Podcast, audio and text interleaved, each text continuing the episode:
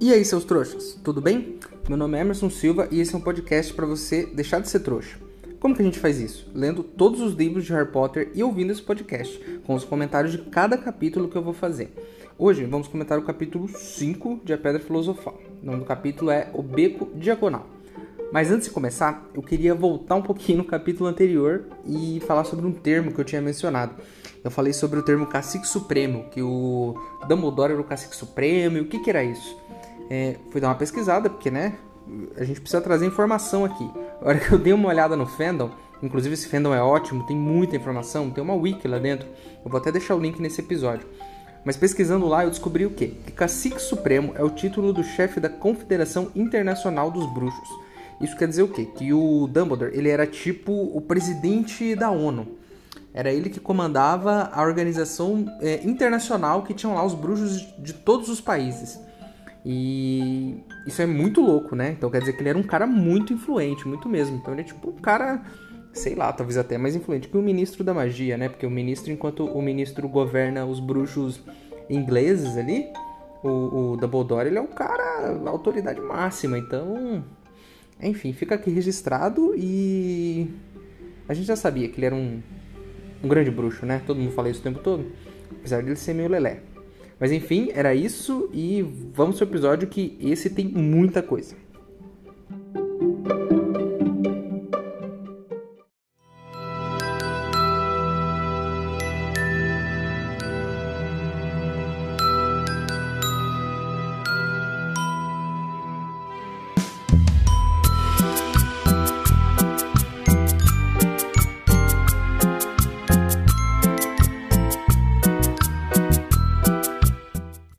Pessoal, estão dizendo por aí que existe uma poção nova que pode fazer a gente deixar de ser trouxa. Assim, num piscar de olhos. Mas os ingredientes para essa poção são um pouco caros e eu preciso comprar eles lá no Beco Diagonal. Se você quiser ajudar, o link para apoiar está aqui na descrição do episódio. Lembrando que se você não puder ou não quiser, não tem problema. O mais importante é você continuar aqui com a gente, ouvindo o podcast para deixar de ser trouxa.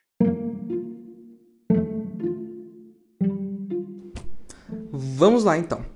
Resumindo rapidão como a gente chegou até aqui, o, o, Harry no primeiro capítulo chegou na casa dos tios, aí ele viveu um tempo lá, depois ele fez umas coisas, umas magias e tal.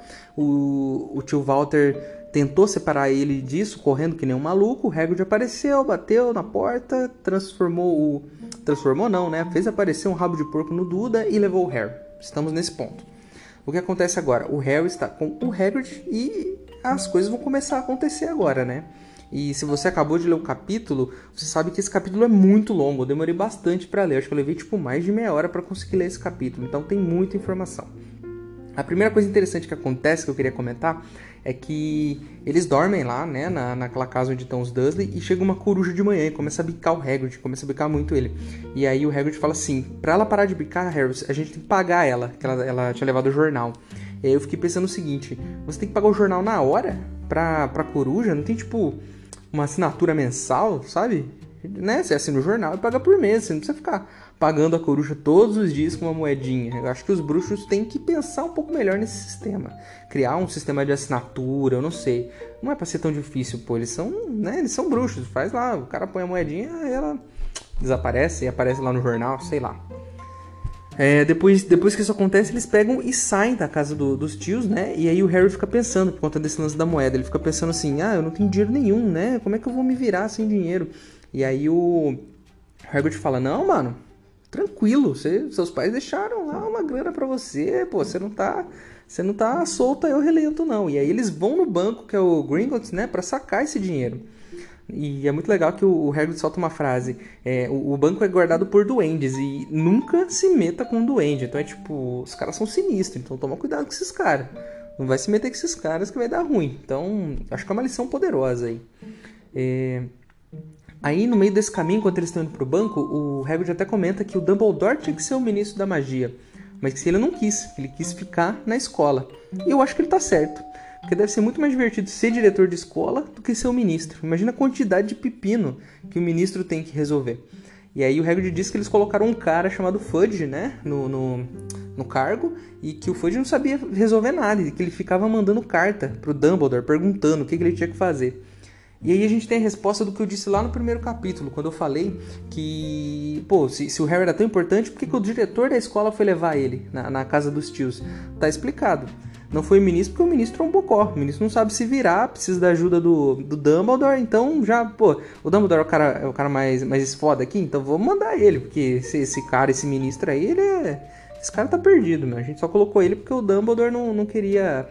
Não queria ser o ministro, né? É, e aí o, o, Harry até pergunta, né, pro, pro, pro Hagrid qual é a função do, do, do Ministério da, da Magia. E aí o Hagrid disse que a função do Ministério é esconder os bruxos. Eu fiquei pensando um pouco nisso e é muito estranho. Tipo, você é super poderoso, você tem uma varinha mágica, você faz, acontece, transforma as pessoas em sapos e, enfim, você voa, tá ligado? E você voa e aí você precisa esconder dos humanos, os humanos que, tipo, sabe? O humano não consegue voar. Então, assim, é meio estranho, mas eu acho que é porque a comunidade bruxa é muito menor que a comunidade dos seres humanos, então é mais fácil eles se esconderem do que eles tentarem, enfim, né, convencer as pessoas do, do que eles são e tudo mais. Então eles ficam lá escondidos, zoando a gente por, por fora, né? A gente não sabe o que tá acontecendo, aqueles, aquelas marcas em plantação, tipo, deve ser tudo coisa de bruxo. Tudo para enrolar a gente, a gente não sabe o que, que é, e eles estão lá se escondendo lá e vivendo a vida deles. No fundo, eles estão certos. É... Aí o Hagrid fala assim: ah, vamos vamos. Agora que a gente foi no, no banco, né? V vamos sacar o, o, Vamos comprar suas coisas.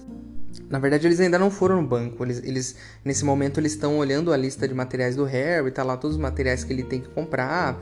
E aí tem tipo livro padrão de feitiços, tem um caldeirão de estanho número 2. E tá lá o livro Animais Fantásticos e Onde Habitam. Olha só, esse aí a gente já conhece, hein? Esse é o livro que o Harry tem que comprar para o primeiro ano. E eu até fiquei pensando, se já fizeram um filme, será que os alunos de hoje em dia precisam comprar o livro? Eles podem assistir o filme, né? Porque é muito mais fácil assistir o filme do que ficar lendo o livro, é muito mais rápido também. Eles podem até passar o filme na escola. Acho que, acho que ia ser até mais, mais rápido. Se bem que só tem dois filmes ainda, né? Então ainda falta o terceiro para fechar a história. Mas seguindo, eu, o, a lista dele, eu também pensei um pouquinho muito mais legal que a minha, né? Porque tipo, o cara leva um caldeirão, Tá, tá, falando ali que ele pode levar um gato, um sapo, uma coruja. A minha só tinha, quando eu estudava, tinha papel sulfite e caixas de lápis de 12 cores, né? O que era um, um, terror, porque eu queria muito de 24 cores que tinha tinha cores muito mais legais do que a de 12 cores. Mas, enfim, era sempre a caixa que pediam, caixa de 12 cores. É, fico pensando, será que o Harry pode comprar coisas que não estão na lista também? Tipo, comprar caixa de 24 cores para fazer inveja no, no, nos amigos? É, na minha sala tinha gente que fazia isso. É, aí o Harry até fica pensando, né? Pô, isso tá tão incrível, é tão mágico, será que os Dursley não estão me zoando? E ele para e pensa, pô, os Dursley não tem senso de humor nenhum, então, assim, não tem como ser uma peça deles e vamos, vamos embora. E aí eles passam lá pelo caldeirão furado, o Harry percebe que ninguém consegue enxergar o caldeirão furado, as pessoas passam meio que reto, nem veem que ele existe e só ele e o Hagrid enxergam. Provavelmente porque eles são bruxos, né? Então existe ali uma magia, um qual é que é ali pra pro lugar não aparecer e só eles enxergarem. E aí eu fiquei até pensando, né? Pô, será que, que eles podem fazer isso com a casa deles, né? E aí, sei lá, ninguém vai saber onde a casa tá, deve ser legal pra caramba. Poderia fazer isso com a minha casa também, né? De vez em quando. Quando vem alguém que você não gosta, e você pega e faz uma magia lá, o cara não consegue te encontrar. É, enfim, deixando meus problemas pessoais de lado, vamos seguir com o capítulo. É, entrando lá no, no, no no Caldeirão Furado, ele vinha um monte de pessoas, todo mundo veio cumprimentar ele, apertar a mão do Harry.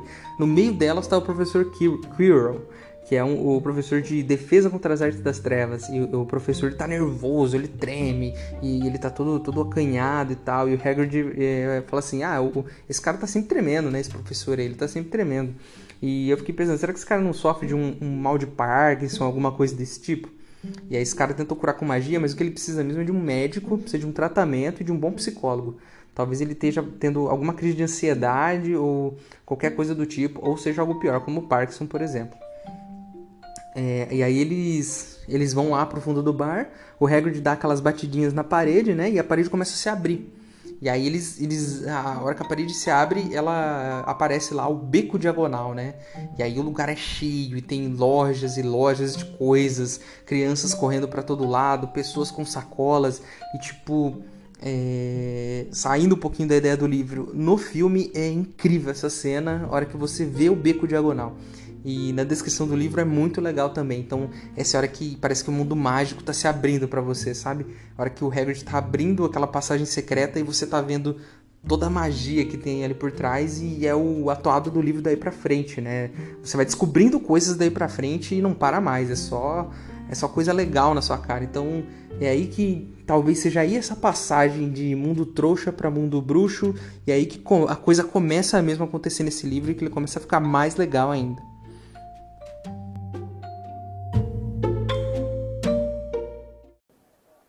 Eu estava esperando a sua visita, Sr. Potter.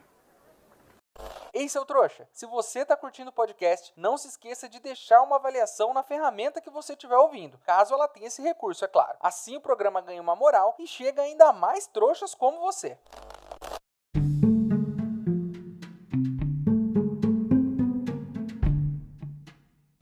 Depois que eles passam pela passagem e entram no beco diagonal, Aí o, o Hagrid leva o Harry direto pro banco. Agora sim eles estão no banco. E aí eles chegam lá no banco e a hora que eles entram lá só tem um duende na porta. E não tem porta giratória que nem a gente está acostumado aqui, não tem detector de metal, não tem nada disso. Só tem um aviso, um aviso bem sinistro, falando assim: se você veio aqui pegar uma coisa que não é sua, cara, você tá avisado. Você vai voltar com alguma coisa que você não procurou mesmo. Mas não vai ser o que você veio procurar. Então, assim, é uma ameaça. Então, assim, os caras não precisam não precisam de detector de metal, não precisa daquele policial que fica um pouquinho mais alto que todo mundo, sabe? Dentro do, dentro do banco. Só precisa de um aviso muito ameaçador na porta e aí você sabe o que tem que fazer. Você tem que ficar quietinho. Aí o, o, aí o Hagrid diz, ah, vim, a gente veio buscar o, o dinheiro do Harry aqui e eu vim buscar uma coisa secreta no cofre 713. Aí eles entram nos vagõezinhos e, e é, é, muito legal essa descrição, que os vagões eles passam, viram para a direita, para a esquerda, vão para os lados, e eles afundam e sobem. E aí chega um momento que é muito bom, que o, o Hagrid ele, ele tá muito enjoado, e aí o Harry co começa a reparar no local que tem muitas estalagmites e estalactites. E ele fala, pô Hagrid, eu nunca soube a diferença entre uma e outra, né? E aí o Hagrid fala, a diferença é a letra M, só isso. E não me pergunta nada, porque senão eu vou vomitar. É, e é incrível porque eu também tenho essa dúvida. Eu, eu às vezes fico meio parado para entender o que, que é estalagnite, estalagmite e estalactite, tá vendo? Nem se fala o nome. E o que eu fiz? Eu fiz um trabalho de pesquisa aqui. Se você também não sabe, eu vou te dar uma dica real. Real. Tite, estalactite. Tite é o quê? Teto. Então ela fica em cima. Logo, a estalagmite fica no chão. Tá explicado, tá vendo? A gente aqui, a gente lê comenta o livro e a gente também resolve o seu problema de entender o que é uma estalagmite e o que é uma estalactite, tá vendo? Isso aqui é cultura também.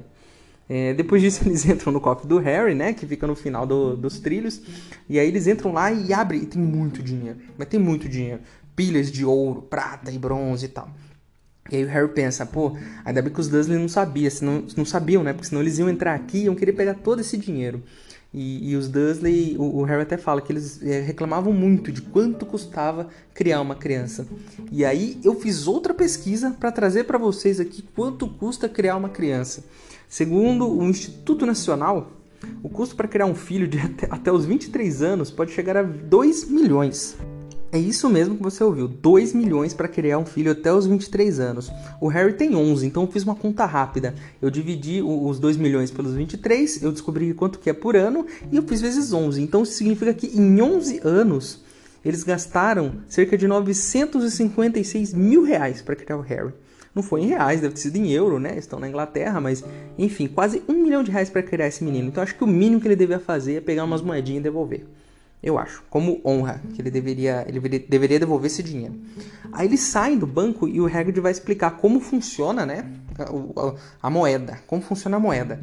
E aí a gente entra num ponto muito complicado, que é o seguinte, ele fala o seguinte pro Harry, as moedas de ouro são galeões. 17 sickles de prata fazem um galeão. 17 sickles fazem um galeão. E 29 nukes fazem um sickle. E eu fiquei pensando, por que vocês fizeram isso, cara? Por quê? Uma conta toda quebrada. Você precisa de 17 ciclos para fazer um galeão e 29 nukes para fazer um ciclo. Você não podia ser uma conta de 10 em 10? Sabe? Uma continha de 10 em 10, que nem é.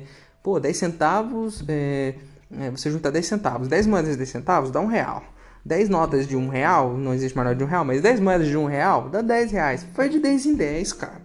Essas contas aí é o que quebra a cabeça da gente. E aí o cara, o cara além de ser bruxo e ter que aprender a fazer a magia, ele tem que ficar aprendendo a fazer essas contas, velho. Isso aí ocupa espaço na cabeça.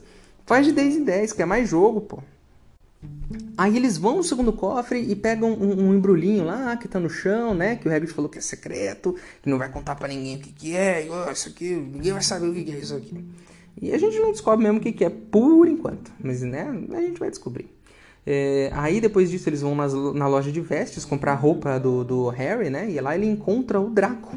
É a primeira vez que ele encontra o Draco e ele pensa, pô, esse moleque é parecido com o Duda. Pelo, pelo jeito dele falar, o jeito como ele é meio chatão.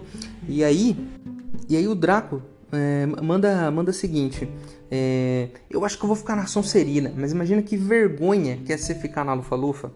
Eu tenho um recado para você, senhor Draco. Eu sou da Lufa-Lufa, eu fiz o teste e eu entrei na Lufa-Lufa. Que que é isso? Uma casa honrada, uma casa que nunca fez mal para ninguém, não. Se liga, irmão. É... Enfim, tá meu recado aí para você se você estiver ouvindo esse podcast, Sr. Draco Malfoy. É, eu descobri minha casa no site Wizard World, do, do, Wizard World. Você pode entrar lá e fazer o teste também. Eu vou deixar o link aqui também para você poder fazer seu teste e descobrir de que casa você é. Mas você é um trouxa, né? Porque você está ouvindo esse podcast. Mas depois que você terminar de ouvir esse podcast e deixar de ser trouxa, aí você pode fazer o teste e descobrir qual que é a sua casa. Aí eles saem da loja de vestes e tal. O Harry fala: pô, aquele menino lá dentro falou para mim sobre quadribol. O que, é quadribol? E aí o Hagrid fala assim: ah, é tipo futebol, só que montado em vassoura. É, é isso mesmo. Né? Igualzinho, igualzinho. Futebol, quadribol, igualzinho, só que em cima da vassoura. Então você pega o jogador de futebol e coloca ele em cima da vassoura pra ver se é igual. Claro que não é igual, velho. É que o Hagrid também não sabe como é que é futebol, né? Porque não faz sentido nenhum essa explicação. É... Aí eles vão para a loja de caldeirões e o Harry fala: "Ô, oh, acho que eu vou comprar esse caldeirão de ouro aqui". E eu tenho um comentário a fazer sobre isso. Esse moleque acabou de saber que tem dinheiro e já quer gastar com caldeirão de ouro. É por isso que a lei não permite que crianças é, administrem o seu próprio dinheiro. Isso aí fica na mão do pai, da mãe, ou se o pai e a mãe morrem, ele só pode sacar com 18 anos. Porque esse moleque acabou de pegar o dinheiro, quer comprar um caldeirão de ouro. Pra que, que ele vai querer um caldeirão de ouro? Pra que, que ele vai usar isso aí? E, já tá subindo a cabeça dele. Né? Todo, todo esse rolê tá subindo a cabeça dele já. É, aí eles passam, né? Da loja de caldeirões e o Hagrid dá uma coruja pro, pro Harry, uma corujinha branca, ele chama de Edviges e tal. E aí na loja de. Eles entram na loja de varinhas depois. Eu nem sei se ele já deu o nome dela de Edviges, mas eu já tô adiantando aqui porque eu já sei. Aí eles entram na, na loja de varinhas, né? E o senhor Olivares que é, que é um cara meio tenso, assim, né? Meio bizarro e tal. Ele não pisca. O Harry fala que ele não. É estranho porque ele não pisca os olhos, né? E ele fica falando: Ah, Harry, a varinha da sua mãe era tantos centímetros, do seu pai de tanto outros centímetros. Oi, Hagrid, eu lembro da sua varinha, sua varinha é de tanto sei lá o que centímetros, flexível. Um cara meio maluco, assim, né? Ele, ele memoriza as varinhas de todo mundo e tal. Aí ele vai lá, mede o Harry com uma fita métrica. E ele fala: Pô, vamos experimentar. E vai dando as varinhas na mão do Harry, uma por uma. E o Harry sacode pra um lado, sacode pro outro acontece nada. Até que o Harry pega uma varinha e começa a sair faísca da ponta da varinha. E aí o, o, o Solivaras fala: Uau, nossa, aqui, aqui, meu Deus, essa varinha, é, ela é especial. E aí o Harry fala: Ô, oh, mas aqui, por que, que ela é especial, cara? A, a varinha escolhe o bruxo, Harry, e essa varinha escolheu você. Essa varinha é irmã da varinha que te fez essa cicatriz. Silêncio. Porque essa é uma informação tensa muito tensa e a gente vai descobrir nos próximos episódios, é claro.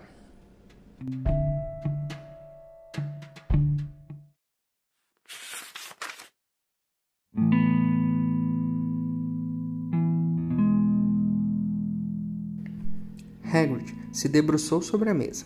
Por trás da barba e das sobrancelhas desgrenhadas tinha um sorriso bondoso. Não se preocupe, Harry. Você vai aprender bem depressa. Todos começam pelo começo em Hogwarts. Você vai se dar bem. Seja você mesmo, e sei que é difícil. Você vai ser discriminado, e isso é muito duro, mas vai se divertir a valer em Hogwarts. Eu me diverti, e ainda me divirto, para dizer a verdade.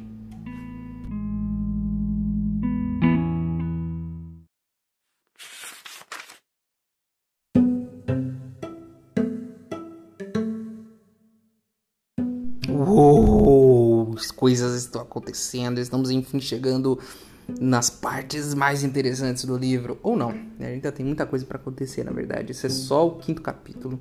Mas tá muito legal. Esse capítulo teve muita informação e eu acho que ele vai ficar até um pouquinho maior que os outros, mas não é um problema, porque quanto mais a gente fala de Harry Potter, mais a gente quer falar. É, a capa do episódio de hoje foi feita pelo Kazu Kibuishi. E é uma capa muito bonita que mostra o Hagrid e o Harry no, no beco diagonal. E, enfim, achei a capa muito legal e ela tem tudo a ver com o capítulo de hoje. É, se você gostou desse episódio, não gostou, quer deixar uma crítica, quer falar alguma coisa, você pode mandar um e-mail para e-maildostrouxas.gmail.com. Esse é o nosso único contato. Não tem mídia social, não tem Instagram, não tem, não tem nada. É e-maildostrouxas.gmail.com e aqui no podcast. São esses os dois lugares que a gente se encontra. Beleza? É isso até aqui e eu te espero no próximo episódio para a gente falar sobre o próximo capítulo, que eu tenho certeza que muita coisa legal vai acontecer. Então, é... até lá! É, meu nome é Emerson Silva e esse é o podcast para você deixar de ser trouxa.